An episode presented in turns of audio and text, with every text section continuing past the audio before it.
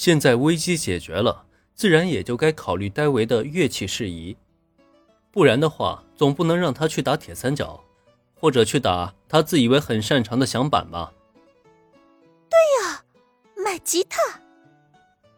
听到田井中律的话以后，戴维也是露出了恍然大悟的表情。他可是经过大家的劝说，才决定要成为吉他手的。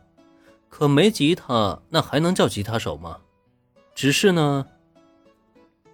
买吉他的话，五百块钱够不够？这已经是我的全部零花钱了。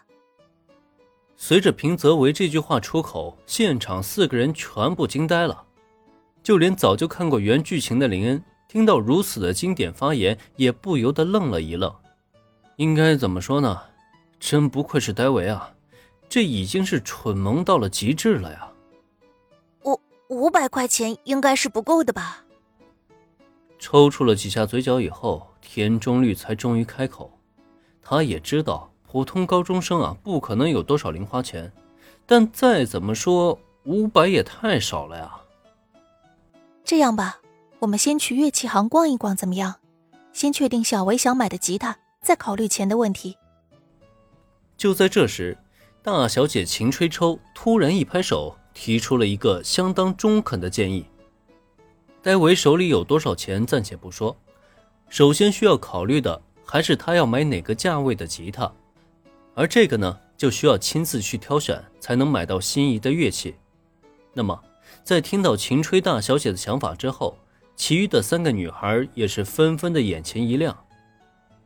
好啊，那就先去乐器行。好耶，好啊，好啊！伴随着田井中绿的一声欢呼。还有平泽唯的从旁附和，这件事情就算这么定下来了。不过这时秋山林的目光却是下意识的转移到了从刚开始就没再说话的林恩身上。前辈，那你的话……啊，如果大家不介意的话，就算上我一个吧。正好我也刚来米花町不久，身边没带乐器，如果有合适的话呢，我也打算入手一些。秋山林深知自己身边都是一群欢脱的小伙伴，因此他也是生怕大家自顾自的兴奋冷落了刚入部的前辈。对此，林是以微笑回应了秋山妹子的好意，同时他也没打算就此直接告辞。你可别误会了啊，并不是林恩舍不得这四个可爱的女孩，只是他考虑到呢，拥有全能音乐人这一称号的自己。已经能够完成任何乐器的职业级弹奏了。如果手里没有几把像样的乐器呢，终归还是说不过去的。毕竟不管怎么说，他现在都已经是轻音部的一员了，不是吗？趁着时间还算充裕，不如大家一起去乐器行逛一逛，同时呢，还可以加深一下同伴之间的友谊，何乐而不为呢？哎，林英前辈也要跟我们一起去吗？太好了！咱们的队伍又壮大了。要说青云四人组中跟林恩最亲近的，当属平泽唯了。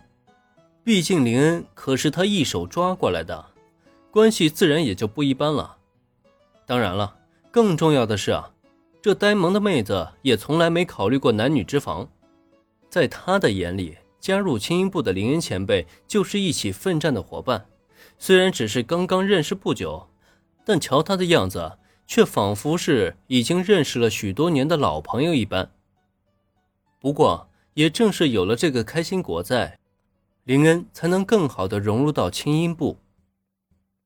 本集播讲完毕，感谢收听，免费不易，您的评论与分享是我坚持下去的最大动力。